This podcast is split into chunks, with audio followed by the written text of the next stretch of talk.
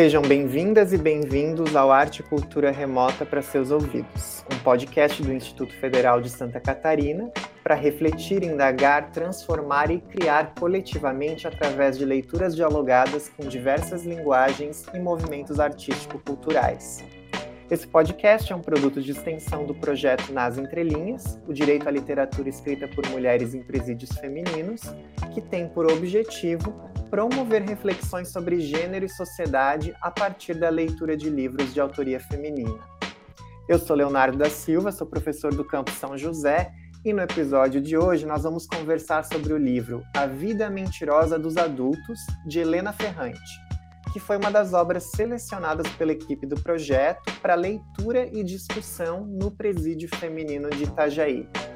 Hoje contamos com a presença remota da equipe do projeto Nas Entrelinhas e com a presença mais que especial de Milena Vargas.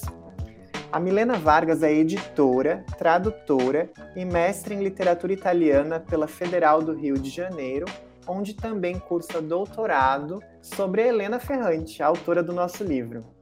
Milena, seja muito bem-vinda. É um prazer ter você aqui com a gente remotamente para falar um pouquinho sobre a vida mentirosa dos adultos. Muito obrigada, gente. Agradeço muito o convite. O prazer é todo meu. Bom, o nosso objetivo hoje é trazer um pouco das nossas experiências enquanto leitores, das nossas reflexões enquanto leitores da obra e dialogar contigo a partir dos nossos questionamentos, das nossas vivências enquanto leitores. Então, eu gostaria de começar nossa conversa de hoje falando da minha visão sobre o livro A Vida Mentirosa dos Adultos. Então, para mim, Milena, esse é um livro sobre crescer, sobre se desenvolver, sobre perceber a complexidade do mundo. Isso porque a Giovanna, a personagem principal da Ferrante, ela começa a questionar. Ela ouve uma conversa com os pais, em que eles falam que ela parece a tia, num tom negativo, né? Essa tia da qual eles sempre falavam muito mal para ela. E a partir desse momento, quando ela escuta a conversa com os pais, ela começa a questionar a sua vida, todas as certezas que ela tinha sobre a vida, né? E então tem esse movimento de começar a enxergar a realidade com seus próprios olhos. Então, ela mesma decide então que ela quer conhecer a tia, ela não quer mais só saber da tia a partir da visão dos pais, né? Ela quer tirar as próprias conclusões. Ela quer pegar o ônibus e quer conhecer Anápolis, região da cidade que era proibida para ela. E então o que a gente vai percebendo ao longo da narrativa é que tem esse processo de amadurecimento e de construção de um olhar crítico dela, da Giovanna, mas que é bastante doloroso, não é um processo fácil para ela. Então, pensando que nós vivemos numa sociedade em que diversas mentiras e falácias são reiteradas, repetidas. Então, por exemplo, a, a, gente tem essa ideia de que todos são iguais e têm as mesmas oportunidades e direitos, né? Uma falácia. Ao mesmo tempo, a gente precisa entender a complexidade da sociedade, né? Do mundo em que a gente vive. Então, a minha pergunta, né, eu sei que não é exatamente só sobre a obra em si, mas sobre o tema que a obra suscita, é se você acha que é possível, assim como a Giovana, né, desenvolver essa compreensão da realidade, desenvolver um olhar mais maduro e crítico para a sociedade, mais diferente da Giovana, sem ser um processo com tanto sofrimento.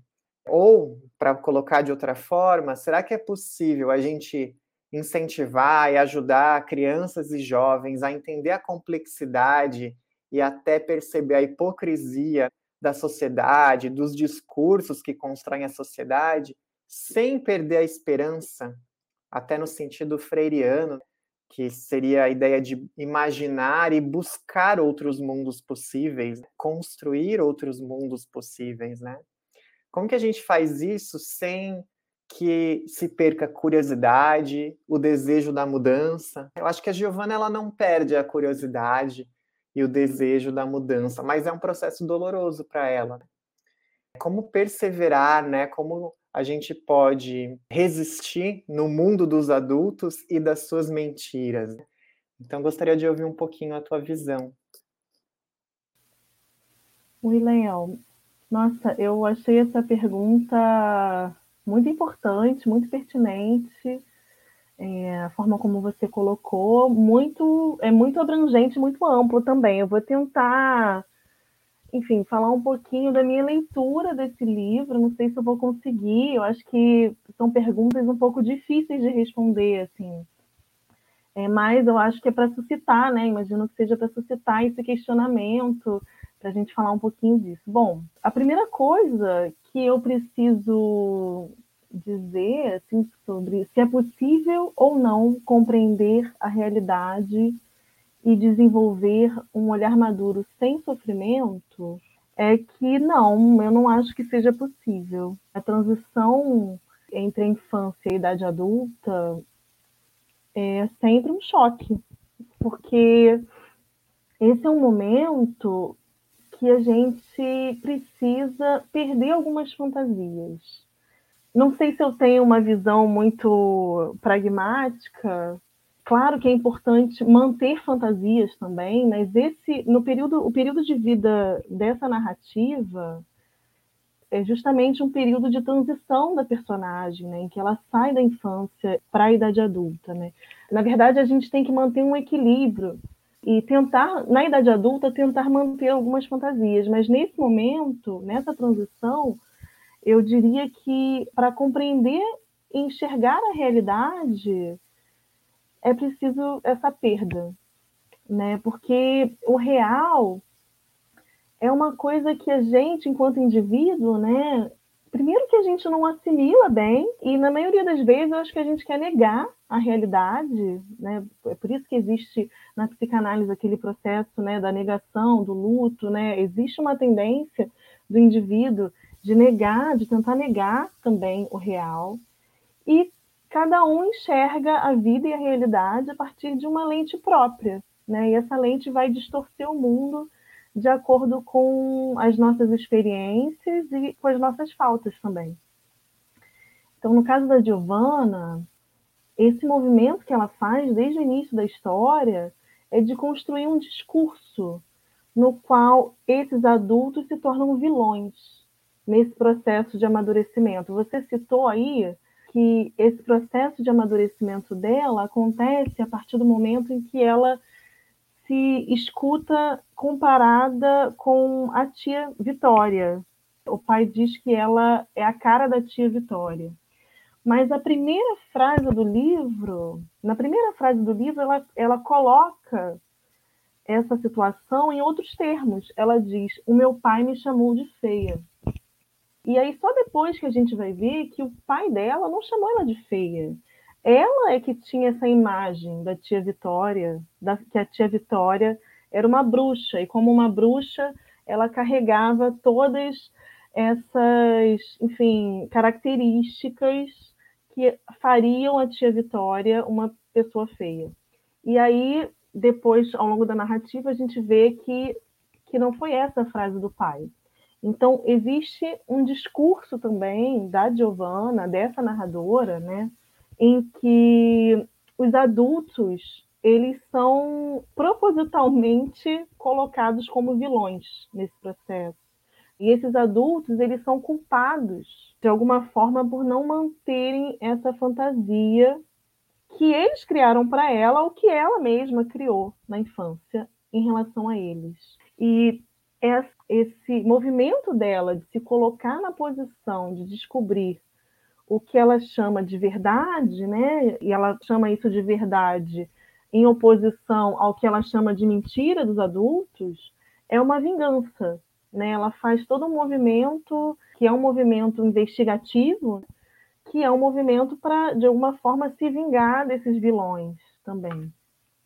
A Ferrante, nas entrevistas que ela deu sobre esse livro, na época do lançamento, comentou muito sobre a diferença entre essa narradora, que em tese é a Giovanna, e a Lenu, a narradora da tetralogia. E ela falou uma coisa que eu achei muito importante também para a forma como você abordou essa pergunta, que é a diferença no extrato social entre essas duas personagens, essas duas protagonistas. No caso da Giovanna, ela é filha de pessoas que fazem parte da geração de Lenu, que é do outro livro, né? Que é da tetralogia napolitana, que é o maior, enfim, best-seller da Helena Ferrante. E essa geração dos pais da Giovanna é uma geração que viveu toda uma experiência do pós-guerra na Itália e sofreu uma influência é, do American Way of Life, por causa de uma influência cultural norte-americana. Os Estados Unidos eles participaram da reconstrução italiana no pós-guerra, então levaram para a Itália essa ideia de que era possível mudar o status social, fosse através da educação, no caso, o caminho feito pela Lenu na tetralogia é um caminho de se educar para mudar esse status social, para crescer, né, para conseguir um bom emprego, ou pelo trabalho e pelo esforço próprio, que no caso é o caminho percorrido pela Lila na tetralogia, que é outra personagem que não consegue estudar, mas faz todo esse movimento de trabalho e de esforço que acabam levando ela para um outro nível econômico. E os pais da Giovanna são pessoas que estudaram e saíram da miséria desse bairro pobre, muito pobre, onde eles nasceram. E aqui eu estou falando essas coisas porque eu acho importante ressaltar que essa crise da Giovanna é motivada por uma relação que os pais dela têm com o próprio passado, que é uma tentativa de negar a realidade desse passado, de esquecer essa história. Né? Eles têm uma relação muito ruim com esse passado, uma relação de vergonha. E é isso, uma tentativa de apagamento dessa história de vida. E eu acho que a Giovanna, ela se rebela contra esse apagamento. Como é muito próprio dos adolescentes, ela faz justamente aquilo que os pais não querem que ela faça. Ela vai em busca desse passado e dessa história que foi negada a ela. Então, como você mencionou também, essa questão dessa falácia de que todas as pessoas têm oportunidades né, e partem de pressupostos diferentes, existe esse contraste entre essas duas narradoras, no caso a Giovanna e a Lenu da tetralogia, e esse contraste que a própria Ferrante traz mostra que elas estão partindo ali de pressupostos diferentes, elas vivem em condições socioeconômicas opostas. A Giovana, no caso, ela tem tudo muito garantido por essa família, ela tem tudo muito na mão. O que ela não tem é justamente o acesso a essa verdade que ela busca, essa verdade familiar, né? a sinceridade da família, porque é uma família que acredita que o melhor para ela é não ter acesso a essa verdade, digamos assim. E essas duas personagens da, da, da, mesma autora, mas colocadas em obras diferentes, elas estão longe de ter as mesmas oportunidades, os mesmos direitos. E aí, para tentar responder a sua última pergunta, que foi sobre perseverar, né, Leonardo? Nesse mundo de mentiras, eu achei essa pergunta é muito difícil de responder. Eu acho que é muito, assim, talvez uma possibilidade de fazer isso, de perseverar, é olhar para a história, né, para a nossa história, para a história do outro com empatia, com afeto e tentar enxergar o mundo do ponto de vista não apenas nosso, mas também de outros pontos de vista, porque eu não sei se isso nos torna perseverantes, mas eu acho que isso dá a gente uma possibilidade, não sei, de deslocar a nossa compreensão de nós mesmos, sabe? Porque o mundo, assim, as pessoas, é muito maior do que aquilo que a gente enxerga. E às vezes as mentiras dos adultos são só uma forma diferente de enxergar os fatos, né? A realidade. Uhum. Que é um pouco o que acontece com a Giovanna, né? Porque ela vai também tentar descobrir as outras perspectivas, conhecer a tia a partir da história da tia, não só a partir dos pais, né? E eu concordo contigo que é um processo, esse amadurecimento é um processo difícil, doloroso, né? Eu concordo contigo que perceber essa complexidade que todos somos sujeitos com histórias, que temos posições no mundo e até entender que essas posições têm a ver com as mentiras ou verdades, entre aspas, essas duas palavras, que a gente conta. Tem a ver com o nosso lugar no mundo, com as nossas vivências, né? Então, acho que isso que tu traz é fundamental, assim, para a gente pensar na obra da Ferrante. Vou convidar a Renata, que é a nossa discente extensionista, para também trazer essas colocações.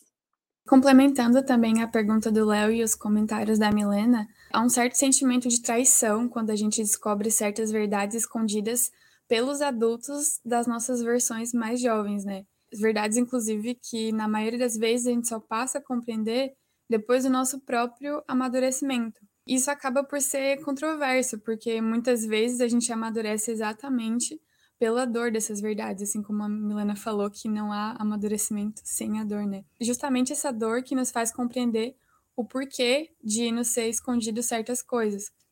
E a partir disso, e considerando que o amadurecimento da Giovanna se dá principalmente pela descoberta das mentiras contadas pelos adultos para ela, eu queria perguntar para a Milena, é, também complementando sobre o que você mencionou sobre o equilíbrio de manter as fantasias e enxergar a realidade, se você acredita que a Giovanna ela seria inocente e ignorante, entre aspas, sobre tantas coisas se ela não tivesse buscado conhecer a verdade sobre os seus pais e sobre a família por si própria, e se a relação dela com a própria família seria diferente se essas verdades elas fossem expostas a ela de maneira intencional pelos adultos, e não como se ela tivesse descoberto sozinha e considerado isso como uma traição. Olha, eu acho Assim, eu acredito. Aí sou eu como leitora e fã de Helena Ferrante. Eu acredito que a Giovanna, em algum momento, teria deparado com essas verdades da família, né? E que, de qualquer maneira, esse seria um processo muito doloroso para ela. Né? Eu acho que a gente tem que fazer uma leitura desse livro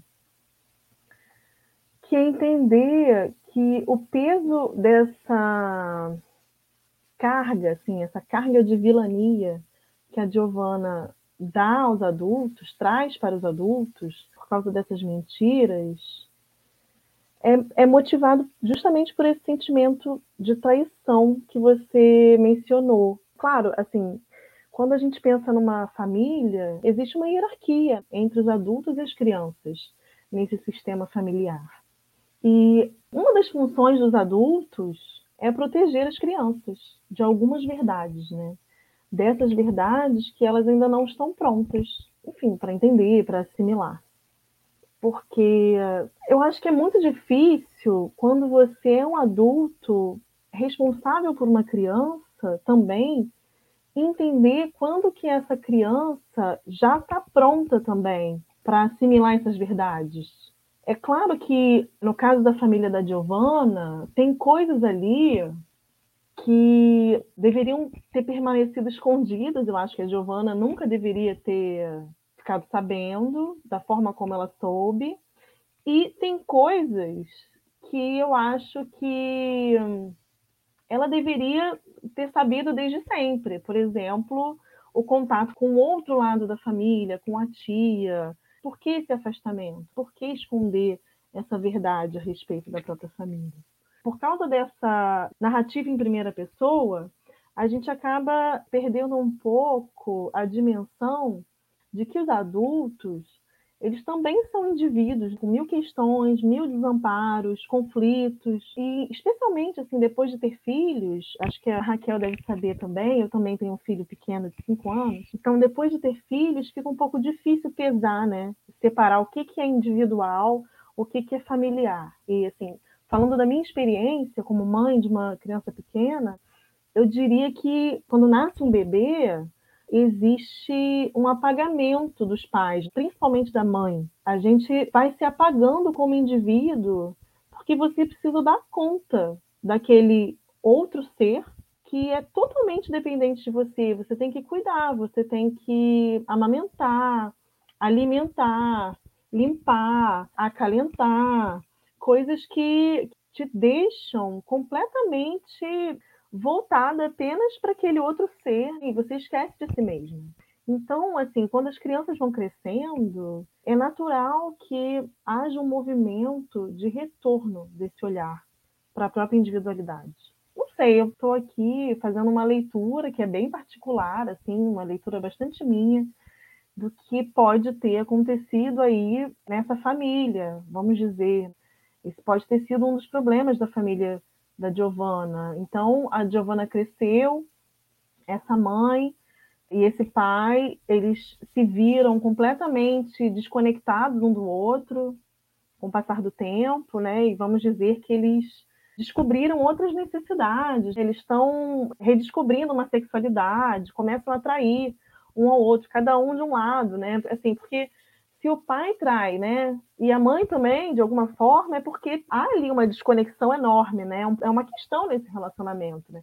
E a Giovana, como filha, ela só está olhando para a própria dor e para o próprio sentimento de traição que essa dor suscita nela. Ela não está pensando nos sentimentos, assim, muito profundamente ela até fala dos sentimentos da mãe, mas é sempre muito entremeado com esse olhar dela, né? E o pai, eu, eu acho que ele é mesmo um grande vilão, assim, dessa história. Outra coisa que eu acho que é importante é lembrar que esses pais também têm direito a essas intimidades, a essas individualidades, a essas crises. Eu acho que eles não precisam nem devem expor todos os segredos para os filhos, sabe? E aí que fica aquele equilíbrio. Nesse caso, é importante resguardar essas fantasias. É importante resguardar a fantasia na relação, alguma fantasia na relação mãe-filha, pai-filho. E nessa obra a gente vê que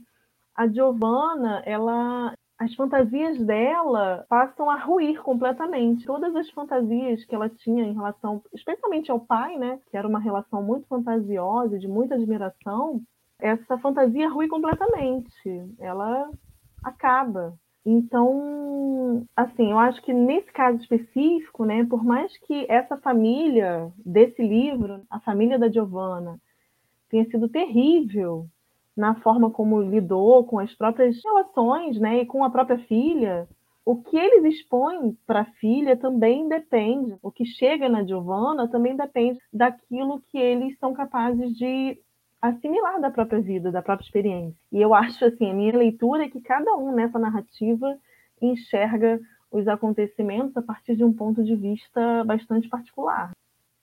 Sim, com certeza. E a gente pode pensar que isso que tu traz, assim, porque para Giovanna também tinha essa ilusão, ela precisa reconstruir a imagem que ela tem dos pais.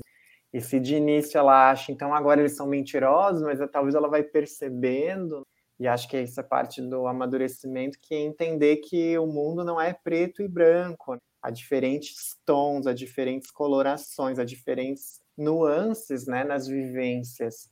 Então, todos somos contraditórios, complexos, e resultado de várias experiências diferentes, né? Acho que esse é o desafio para ela, perceber que o pai não é um ser perfeito, a mãe não é perfeita, e vai ter coisas que ela vai aprovar vindas deles e que ela vai concordar e outras que ela não vai gostar e vai achar que é hipócrita, né? Que e é... também, e eu acho que é a partir daí também que ela vai trabalhando com as expectativas deles também em relação a ela, né? Uhum. E a partir dessa visão, vocês não são perfeitos, ela começa de alguma forma bastante tortuosa eu diria, a perceber que ela também não tem que ser perfeita para eles. Uhum. Né? E aí ela começa a rejeitar as demandas dele, né? Eu não vou ser perfeita na escola e mil outras coisas. Eu vou vestir preto, usar maquiagem, fazer coisas que não se esperava de mim e seriam reprováveis pelos meus pais, pela minha família. Então uhum. acho que parte daí também esse conflito, a partir do momento que ela percebe a imperfeição nos pais, ela começa também a aceitar a própria imperfeição, eu acho. Assim, eu uhum. Melina, vou te convidar também para fazer as tuas considerações, perguntas. Oi, Milena. Primeiro eu quero agradecer a sua participação aqui na gravação do podcast. Eu só li esse livro da Helena Ferrante, eu não li a tetralogia. Mas já ouvi falar que em outros livros, as personagens mulheres têm uma participação bem atuante. Eu quero trazer um personagem que já foi falado aqui, que é o pai, e essa relação da Giovanna com o pai. Por quê? Porque na minha experiência com a obra, essa foi uma das partes que me chamou muita atenção, né? Foi como, ao longo desse processo de crescimento da Giovanna, essa relação dela com o pai, ela vai se alterando ao longo do livro, né? Se a gente pega do início até o, a parte final, né? Um pouco você já trouxe, né? Indo de encontro com a pergunta anterior, então, à medida que ela vai descobrindo essa vida mentirosa do pai dela, ela vai também desconstruindo essa imagem que ela tinha, que era uma imagem é, até de certa forma infantil, né? Dessa imagem que ele tinha desse ser perfeito, do pai herói, esse homem gentil e de modos finos, como sendo só essa imagem. E a gente percebe que esse é um processo também doloroso para ela. Isso não é, não é simples. Muitas vezes ela traz no texto que ela preferia ai, não ter aberto os olhos, não ter enxergado a realidade, porque isso muda as coisas. Que bom seria se ela pudesse voltar atrás e desver, desver o pai que ela estava vendo com as suas, falhas, suas imperfeições, né, um pouco do que tu trouxe já. E tem um trecho do livro que ela dá esse gancho, mas para mim foi bem interessante chamar a atenção. Para mim, esse amor e essa admiração que ela sente pelo Roberto, que é esse outro personagem, eu acho que tem um pouco desse amor e da admiração pelo pai dela. O Roberto é parecido com o pai dela. Né? E o pai dela também aprova. Então, ao mesmo tempo que ela tem essa relação de distanciamento com o pai, ela daqui a pouco se aproxima de um cara que é meio parecido com ele. Enfim, não sei se estou indo muito para a linha da psicanálise de botiquim aqui.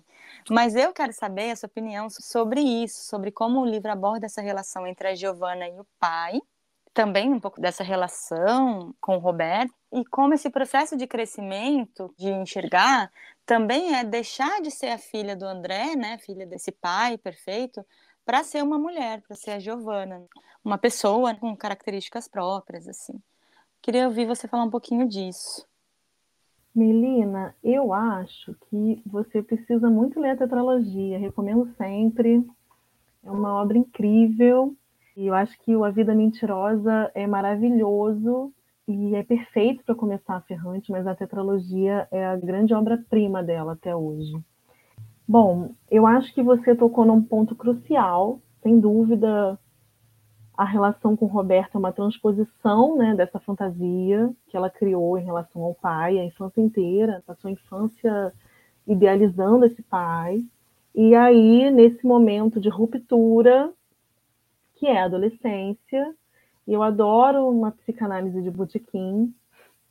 Então, eu diria que faz todo sentido, assim, ela transfere essa idealização para o Roberto. Ainda mais, assim, se a gente considera as características do Roberto. O Roberto é um homem desse bairro, que é de onde vem o pai dela. Ele é um homem letrado, como o pai dela, que está tendo a oportunidade de subir na vida, que sai do bairro pobre e conquista outras coisas. E aí, o que ela faz, assim, é uma repetição, né? Uma repetição dessa admiração. Aí, até o momento em que ela entende, eu acho que a Giovanna, ela é de fato muito inteligente, porque ela se dá conta ela para, assim, eu fico muito impressionada, assim, porque ao mesmo tempo em que ela demonstra muita imaturidade em relação com os pais, nessa relação com o Roberto, ela se dedicou muito, conseguir conquistar o Roberto, e no momento em que ela parecia que ia ter o que ela queria, ela se dá conta. E ela percebe que o Roberto não é nada diferente do pai, que o Roberto também mente, e que ela também está enredada em uma rede de mentiras. E aí, o fato dela se ver enredada nessa rede faz com que ela se afaste, né? Ela volte atrás. Sobre essa relação com o pai que você me pergunta, o que eu posso dizer é que esse afastamento, essa rejeição que os adolescentes sentem pela família, né, é uma coisa normal, é uma coisa esperada em psicanálise. Enfim, eu sou uma curiosa, por isso que eu falei que eu gosto de psicanálise de botequim também porque eu estou sempre lendo um pouquinho sobre psicanálise, e eles falam da morte da mãe. que é preciso matar a mãe, matar o pai, matar nesse sentido figurado, em que você tem que rejeitar, rejeitar esse olhar do outro sobre você para assumir a sua própria subjetividade, para se diferenciar. E isso faz parte do amadurecimento, faz parte do crescimento, do, do nosso processo mesmo de construção da nossa subjetividade, né? A gente precisa disso para nos tornarmos pessoas saudáveis. Então, esse rompimento com o pai, sobretudo com o pai, porque ele é a representação né, de tudo que ela mais admirava nesse seio familiar, esse rompimento é necessário para que a Giovanna se assuma enquanto Giovanna. Então, sim, isso que você falou, esse processo de crescimento faz com que ela deixe de ser a filha do André e se torne uma mulher. Se torne não uma mulher, se torne essa mulher. Mesmo que não houvesse motivos reais, como houve, assim, mesmo que o pai dela não fosse um grande crápula, essa rejeição e essa, esse afastamento, em alguma medida, deveria acontecer, de fato. Mas, assim, uma coisa que eu acho interessante é que essa rejeição, no caso da Giovanna, da família, né, da mãe, do pai, acontece de um jeito um pouco enviesado, porque ela se descola, né, se desloca da família, se descola da família, para se colar a outra pessoa, que é essa tia que o pai odeia, porque o pai disse que ela era a cara da tia. Então ela vai lá, antes de se descolar totalmente e de se tornar indivíduo, ela vai se colar a tia primeiro. Ela vai dizer, realmente eu pareço com ela. Primeiro eu acho que ela diz que não parece com ela, já faz um tempinho que eu li. Mas pelo que eu me lembro, ela diz primeiro que não, e depois ela começa a se identificar e se ver realmente na tia.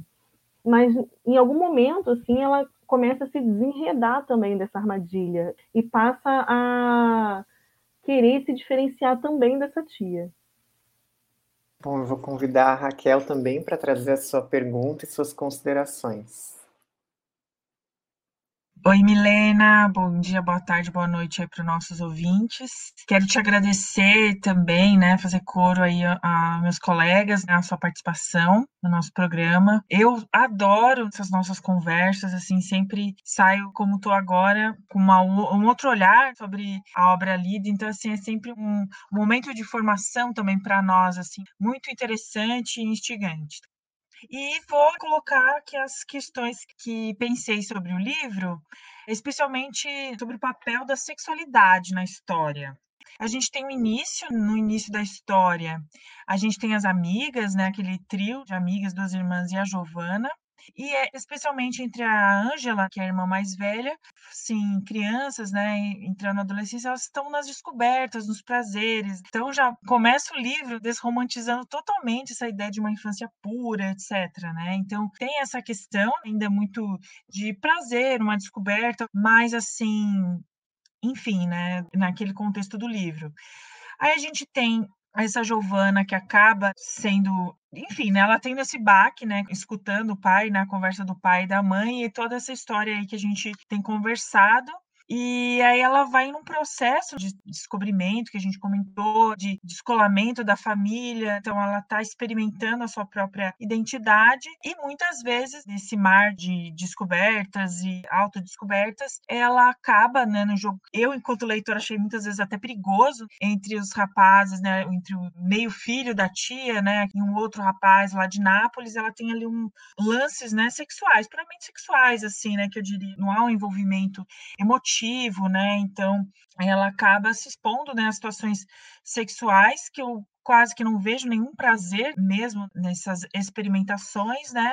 E tá nesse processo, acho que tá vinculado a esse processo que ela tá vivendo. E no final, eu acho que você comentou um pouco com a pergunta da Melina, um final para mim super surpreendente, agora como tu falasse, é um rompimento também, mas aquela cena que no fim ela poderia ter é, efetivado uma relação sexual com o Roberto, que era objeto de adoração dela, e ela ela rompe. Acho que é um pouco, você já falou um pouco sobre isso mas no fim ela acaba escolhendo. É, eu acho que é uma atitude bem inteligente dela no sentido dela romper esse ciclo na sua própria identidade, né, e não efetivar aquela relação com o Roberto. Mas no final ela escolhe perder a virgindade no sentido do ato sexual mesmo efetivo, da penetração, de uma maneira assim tão dolorida, assim tão vazia e o pá, o livro acaba. Enfim, eu fiquei pensando sobre isso, o papel da sexualidade, o que, que ela pode simbolizar nesse processo de amadurecimento da Giovana. Você acha que pode representar essas experimentações dentro desse processo? Enfim, como é que você avalia a questão da sexualidade para essa personagem e para a própria construção da história? Oi, Raquel. Olha, eu diria que uma das qualidades da Ferrante é trazer justamente à tona aspectos bastante viscerais, assim, bastante cruz da realidade, né? Deixar em evidência aquilo que a gente nega, aquilo que a gente não quer ver. A experimentação sexual nesse livro, eu acho que é, especialmente porque ela traz essa experimentação sexual desde a infância, ela está mostrando que existe uma coisa que a gente finge que não vê, que a gente finge que não existe, que é o prazer, a descoberta do prazer nos órgãos genitais desde a infância. As crianças se masturbam, mas as crianças se masturbam não necessariamente. Eu não enxergo essa masturbação entre as meninas, essa experimentação sexual, né? Entre as meninas, como necessariamente uma questão de gênero, sabe? Para mim, assim, eu, eu enxerguei como uma pura experimentação que, a partir de certa idade, é de fato natural, mas da qual a gente não fala. Então, a Ferrante é uma escritora, uma autora que também experimenta esses limites da literatura. Então, eu acho que ela, junto com a Giovanna, ela está experimentando também eu acho que a questão depois para Giovanna talvez seja, na verdade, talvez seja também uma descoberta da sexualidade da Giovanna também, uma bissexualidade. Enfim, isso não está dito, eu acho, porque não precisa ser dito. Eu acho que isso é um mérito muito grande da Ferrante, colocar ali os dados para o leitor, né? Cabe ao leitor decidir, dar sentido a algumas dessas coisas que ela nos mostra. E a forma como eu enxergo o desenrolar dela depois, na adolescência, já essa relação dela com o Roberto, ela tem a intenção de transar, mas não transa. E pelo Roberto ela sente de fato um desejo, uma adoração, uma paixão. E os outros rapazes que ela, como você falou, joga um jogo perigoso ali com eles, mas sem nenhum tipo de admiração, sem nenhum tipo de afetuosidade, eu enxergo isso também como uma consequência do momento da vida que ela está passando, né? Porque parte do problema dela com os pais tem a ver com a sexualidade dos pais. Tem a ver com o fato de os pais dela não demonstrarem um autocontrole. Então, como os pais, eles ultrapassam essa barreira e se jogam nas mentiras, na traição, o movimento dela, que é um movimento de oposição aos pais, é dizer: eu não quero reproduzir as atitudes do meu pai, eu não quero ser como eles, dos meus pais, no caso. Então, se os meus pais se deixaram levar pelo sexo, eu não. Eu posso determinar exatamente o que vai acontecer, quando vai acontecer, como vai acontecer. Então, na minha leitura, é por isso que ela não concretiza o ato sexual com o Roberto, né? Porque ela vai lá e percebe que ela está reproduzindo esse, enfim, um sintoma, está reproduzindo uma característica que ela associou aos pais. E aí ela não quer ser uma traidora, ela não quer ser uma mentirosa, mas ao mesmo tempo ela diz que mente também. Ela está sempre nessa relação que é uma relação muito ambígua com as mentiras. Tem um trecho desse livro em que ela diz: Passei a mentir para os meus pais. Era meu pai que dizia que eu não tinha que mentir, que eu não podia mentir, então eu comecei a mentir. mas ao mesmo tempo ela não quer estar nesse nível, no mesmo nível deles, como traidora. Então, depois que ela se afasta do Roberto, ela decide que ela vai perder a virgindade de uma maneira completamente controlada, né?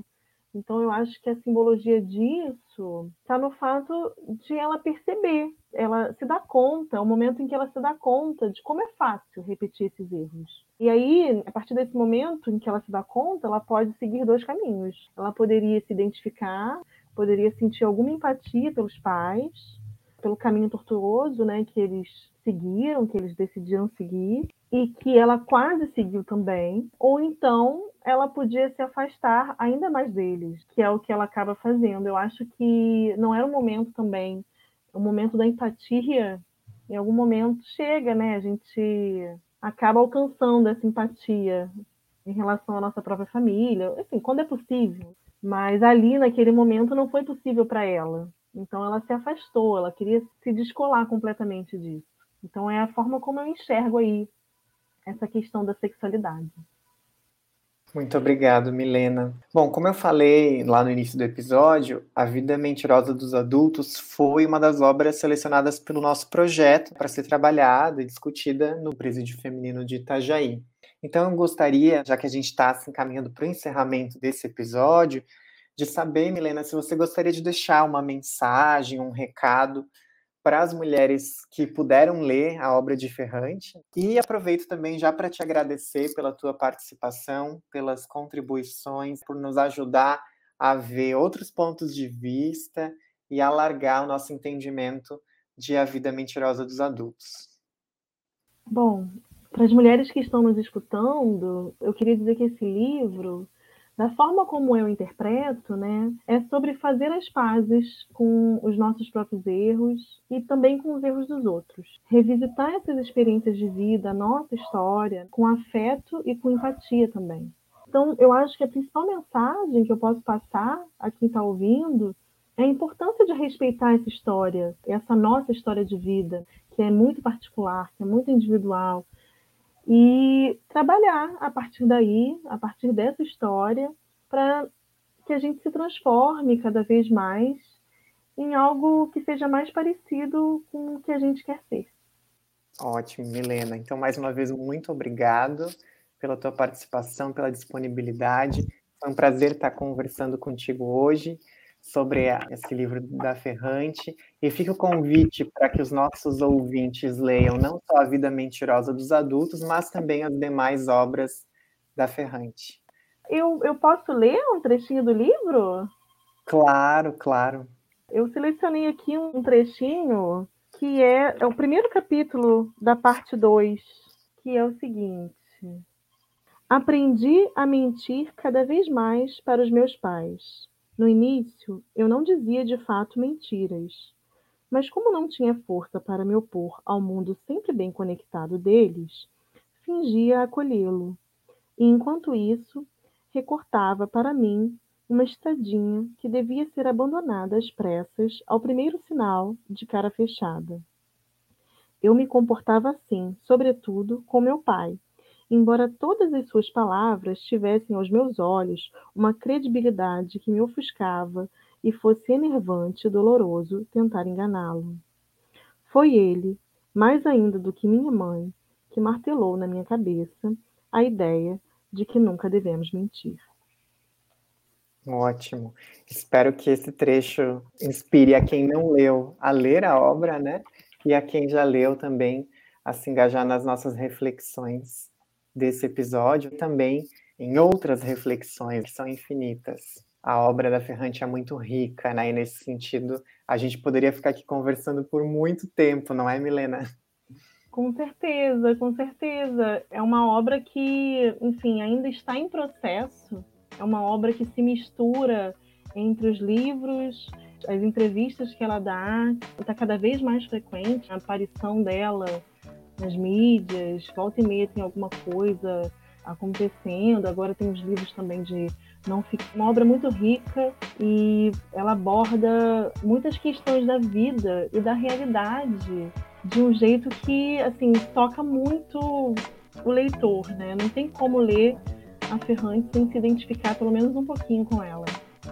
Então, Milena, mais uma vez, muito obrigado. E quero convidar, então, aos nossos ouvintes para que fiquem por dentro das publicações e das produções do IFSC, acompanhem as redes sociais e criem um alerta para receber as notificações de conteúdo novo. Então, para escutar os próximos episódios e também os episódios, inclusive das temporadas anteriores desse podcast, Arte e Cultura Remota para os seus ouvidos, basta seguir o IFSC nas principais plataformas digitais.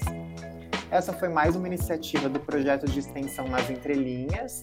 A apresentação do episódio foi minha, de Leonardo da Silva, e a produção é de Gustavo Guimarães de Araújo. Foi uma satisfação pensar em arte e cultura com vocês. Cuidem-se e até um próximo episódio.